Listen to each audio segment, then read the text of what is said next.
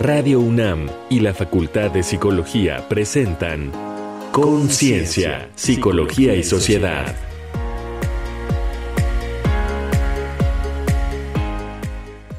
Insomnio, mitos y realidades.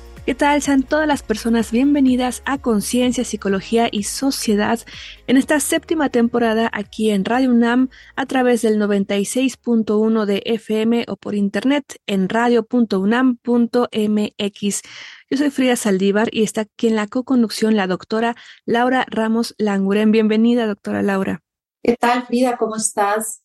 Bien, doctora, muchísimas gracias. Hoy con un tema que seguramente a varias personas en los escuchas, como tal vez aquí también en el equipo de producción, tal vez alguna vez hemos pasado y entonces creo que es importante conocer pues cómo identificarlo y también un posible acercamiento, ¿no? Para tratarlo. Es el insomnio, mitos y realidades. Justamente, yo espero que sea un programa que nos devuelva el sueño, ¿no? Más que quitárnoslos, saber cómo manejar esos problemas de insomnio, pues qué mejor que con una experta y que podamos conciliarlo todos los días. Así es, doctora. Vamos a escuchar algunos testimonios que nos compartió la doctora Araceli Martínez en su consulta, bueno, particularmente en torno a el insomnio. Adelante. Testimonios. Hoy, en Conciencia, Psicología y Sociedad, vamos a escuchar tres testimonios de pacientes de nuestra invitada, la doctora Araceli Martínez Moreno, en torno al insomnio y su tratamiento. Adelante. Mi problema de sueño comenzó a raíz de la pandemia. Esto debido a que tuve una crisis de ansiedad en ese momento y esto hizo que desarrollara un miedo exagerado a no poder dormir y a sus consecuencias también. Y así estuve como creo que dos años tratando de resolver por mi cuenta este problema, pero como no podía, mejor opté por buscar ayuda profesional, obviamente con un especialista relacionado con el tema de sueño. Y ya con la doctora, gracias a las terapias y herramientas que me proporcionó, fue como pude mejorar mucho mi situación del sueño, tanto en hábitos que no tenía y que la doctora me hizo que implementara para antes de dormir y así poder mejorar la calidad del sueño, pero sobre todo me ayudó mucho la terapia con la doctora a gestionar de mejor manera mis emociones en esas situaciones en donde yo me sentía o muy ansioso o con mucho miedo. Hace un año me diagnosticaron depresión y ansiedad muy agresivas el proceso fue muy doloroso. No dormía. En mi mente solo habían esas ganas de morir. Pero siempre hay herramientas, personas que nos pueden ayudar. Pude salir de este proceso gracias a sus indicaciones. También tomé medicamentos, pero la terapia es la que más me ha ayudado hasta el día de hoy. Fue cambiando el panorama. Hoy en día puedo decir que este proceso me hizo más fuerte, más valiente y más atrevida. No digo que no hay días nublados, pero sé que al final aparece la luz. Yo tuve un trastorno del ritmo circadiano por más de 15 años, en periodos que iban y venían, y esto había deteriorado mucho la calidad del sueño y también había mermado mi salud física y mental. Y también socialmente esto me había afectado mucho porque me aislaba de los demás al no dormir durante la noche y no poder realizar las mismas actividades durante el día.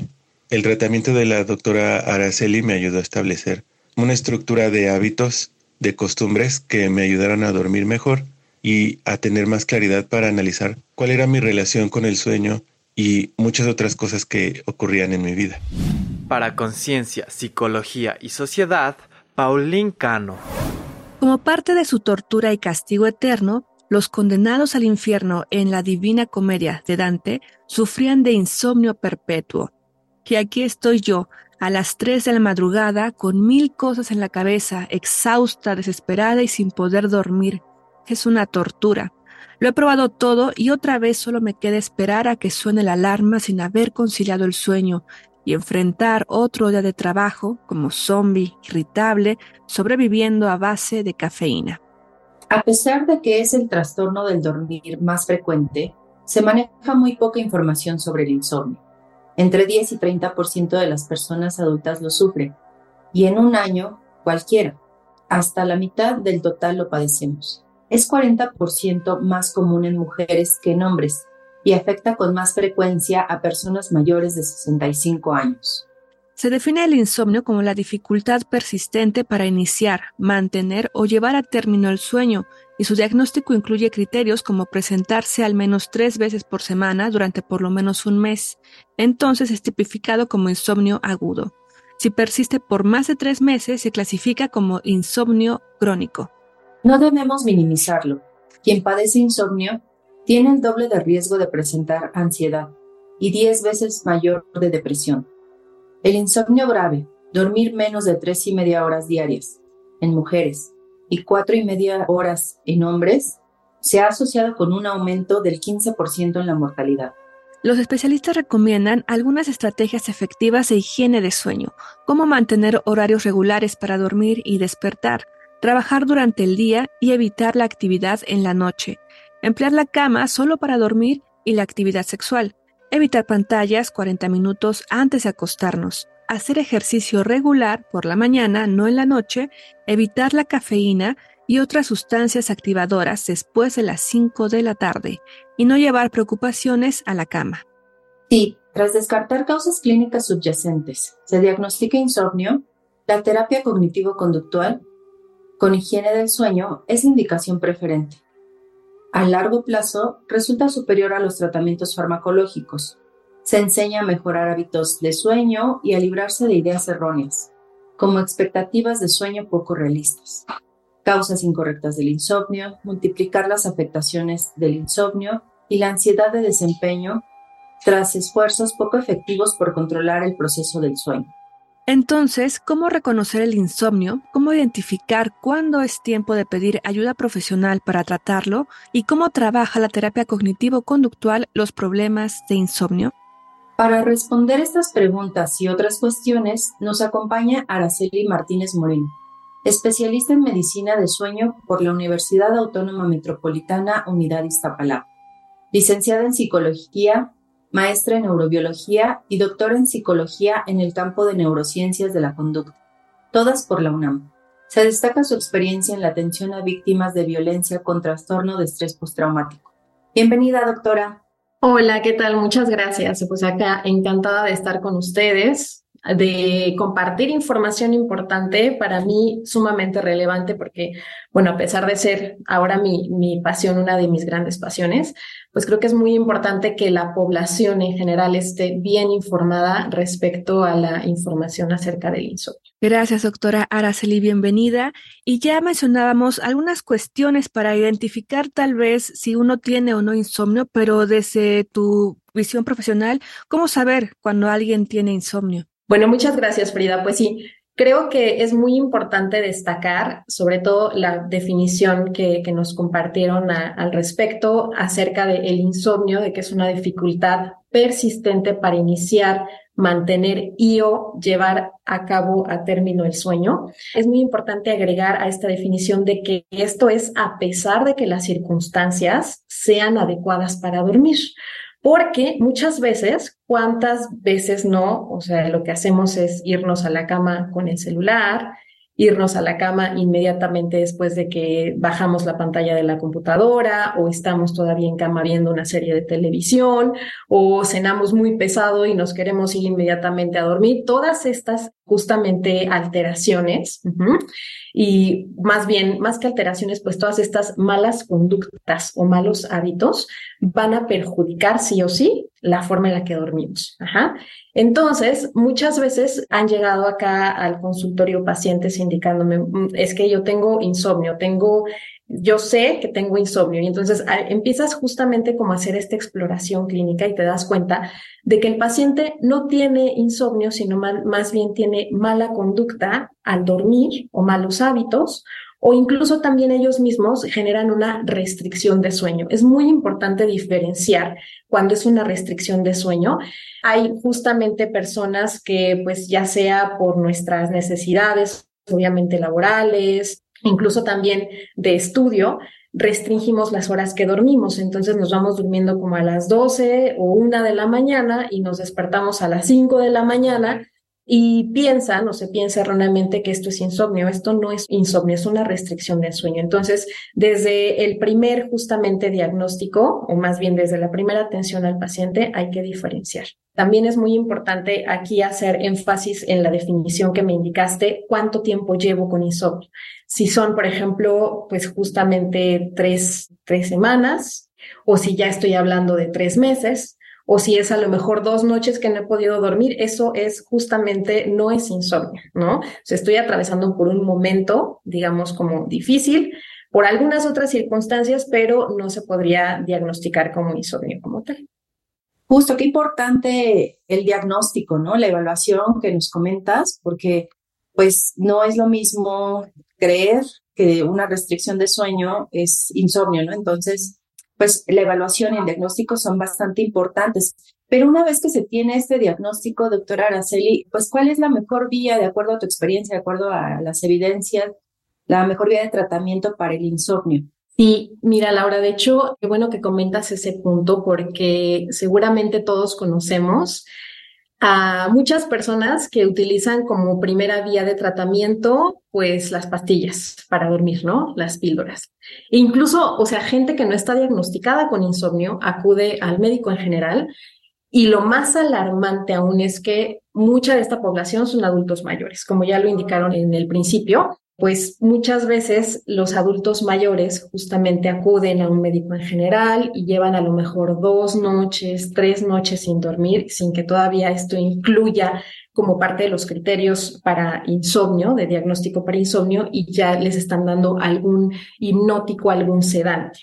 Contrario a lo que la mayoría de la población piensa que la primera vía de tratamiento son las pastillas, como lo mencionó ahorita, los hipnóticos, los sedantes, ¿no? El famoso clonazepam, diazepam, sí, las benzodiazepinas, que son además, ya se ha observado en la actualidad, ya se han hecho estudios.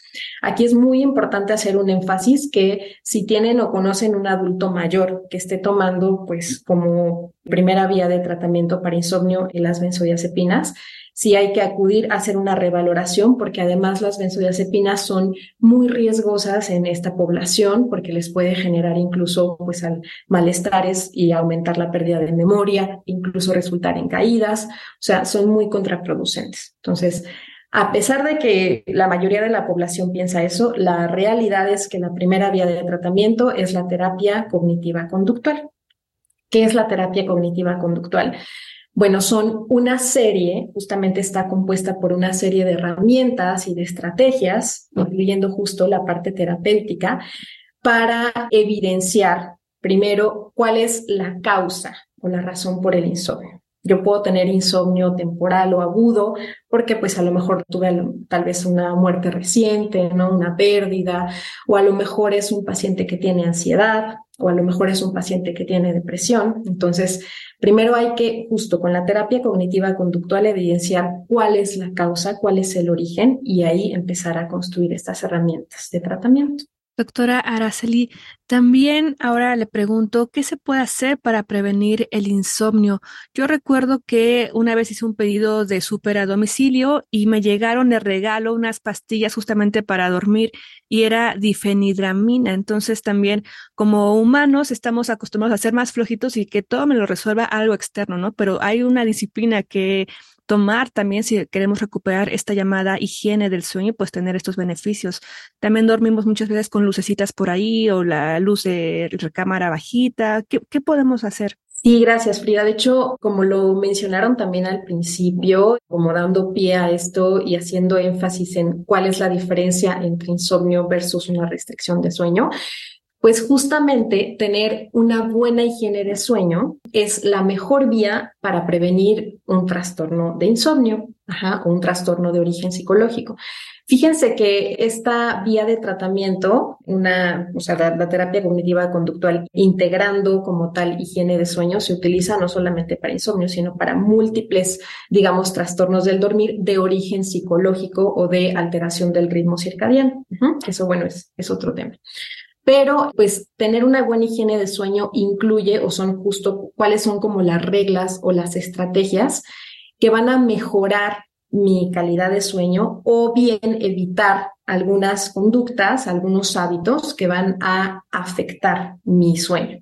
¿Cómo puede ser? Pues evitar el consumo de sustancias activadoras, llámese café, llámese los tés también, por ejemplo, que tienen mucha cafeína, como puede ser el té negro, el té verde, o pues los productos refrescos de, de cola o chocolate. Entonces, cualquier ingesta como con altas sustancias activadoras o altas calorías, evitarlos después de las 5 de la tarde. También puede ser, ah, lo más recomendable es que una hora, mínimo 40 minutos antes de que te vayas a la cama, ya alejarte de los dispositivos electrónicos. Algo que funciona muchísimo es que en esta hora o 40 minutos antes de que te vayas a la cama, el disminuir la estimulación de luz es muy recomendable. Esto funciona mucho. Es decir, no estar ahorita como estamos así acostumbrados con luces, con, con mucha intensidad y ya después apagar todo y querernos meter a la cama no funciona así. Entonces es importante que en esa hora antes bajen la intensidad de luz prendan incluso luces con tonalidades cálidas, puede ser naranjas, pueden ser rojas, y en esa hora hacer actividades relajantes que ya los vaya disminuyendo esta estimulación. Evitar, obviamente, también hacer ejercicio en las noches. Este ejercicio lo pueden realizar en la mañana. Es muy importante que en las mañanas lo primero que hagamos sea una actividad que nos empiece a aumentar justamente adrenalina, cortisol, para incrementar nuestra productividad durante el día. Y también hablando justo de, como les comentaba, de las cenas, no hacer cenas pesadas, tener horarios también regulares para comer y en la noche pues hacer una cena ligera. Y también pues es muy importante no llevarnos estas preocupaciones a la cama. Eso a veces es muy difícil porque, bueno, entonces, ¿no? No te preocupes, así como el, el, buen consejo del amigo, ¿no? No, no, no te preocupes, todo va a estar bien. No, no funciona así. ¿Qué tenemos que hacer? Una estrategia muy recomendable es si tú estás teniendo preocupaciones y también pendientes, si es un pendiente, entonces es importante que si puedes resolverlo en ese momento, como echar las llaves, pues te levantes, eches las llaves y ya, te duermes. O justamente tener una libreta a la mano donde anotes tus preocupaciones y tus pendientes ahí en el buro. Entonces es justamente como sacar de tu mente esta información sin tampoco nada más como engañar al cerebro y decir, bueno, luego lo veo. Entonces, esta forma, esta estrategia también es muy buena. Entre muchas otras, sí, de hecho se pueden meter a internet, buscan higiene de sueño y les sale una lista enorme, pero como en todo, o sea, lo que digamos, no todo sirve para todos, ¿no? Entonces hay que ver en cada paciente qué es lo que hay que trabajar específicamente de esa parte de la higiene de sueño. Doctora, pues muchas gracias por todas estas recomendaciones que nos haces. Y bueno, también te invitamos a que nos comentes dónde se puede seguir informando nuestro público sobre este tema y que, estén bien documentados y que entonces pues puedan acudir a algún centro especializado y se atiendan, ¿no? Que no lo tomen a la ligera porque ya vimos que tiene bastantes repercusiones sobre la salud mental.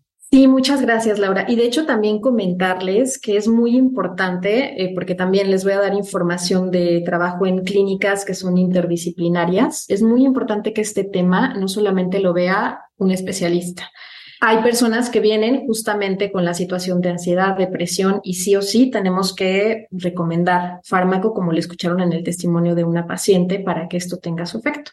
Entonces, en mi página principal, que es ammclinicasueno.com, Ahí pueden consultar información, ahí también por ese mismo medio pueden agendar citas con todo gusto. Y yo trabajo presencialmente en dos clínicas. Una es la clínica del Centro de Diagnóstico y Tratamiento Neurofisiológico, está en la colonia del Valle Norte. Y la otra es el Centro Médico Alidia esa clínica está en Insurgente Sur, en la calle Iztaccíhuatl. También en mi página, si lo consultan, pueden ver esas dos ubicaciones. Como les dije, este trabajo es importante que se realice entre varios expertos, entre varios especialistas y muchos de mis pacientes tenemos esta atención integral al paciente, que es lo que estamos promoviendo. Y también ahí mismo en la página pueden observar más información de otros tipos de trastornos del dormir, que también doy atención a esto. Además de, los lugares que les mencioné, también pueden acudir claro está, a la clínica de trastornos del sueño de la UNAM, donde también van a recibir una atención integrada, que es justamente lo que se busca en, en los pacientes, multidisciplinario y con especialistas de alto nivel. Muchísimas gracias, Araceli Martínez Moreno, especialista en medicina de sueño por la Universidad Autónoma Metropolitana, Unidad de Iztapalapa, licenciada en psicología, maestra en neurobiología y doctora en psicología en el campo de neurociencias de la conducta, todas por la UNAM.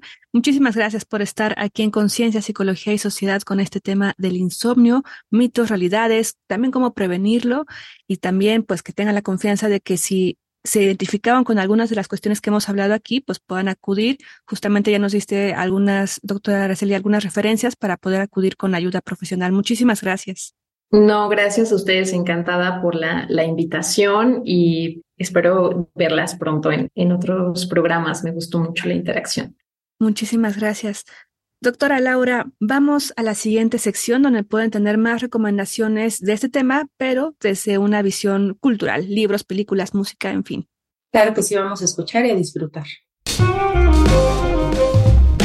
Reconecta en la cultura. ¿Por qué dormimos? Del neurocientífico Matthew Walker, fundador y director del Centro para la Ciencia del Sueño Humano, aborda la importancia para la vida de dormir y soñar ofrece un amplio panorama de los efectos negativos de la alteración del sueño y de la relevancia que tiene este para nuestros niveles de energía, regulación hormonal y humor, así como para prevenir enfermedades como el cáncer, el Alzheimer y la diabetes, entre otras. Lo encuentras en Ediciones Culturales Pay 2.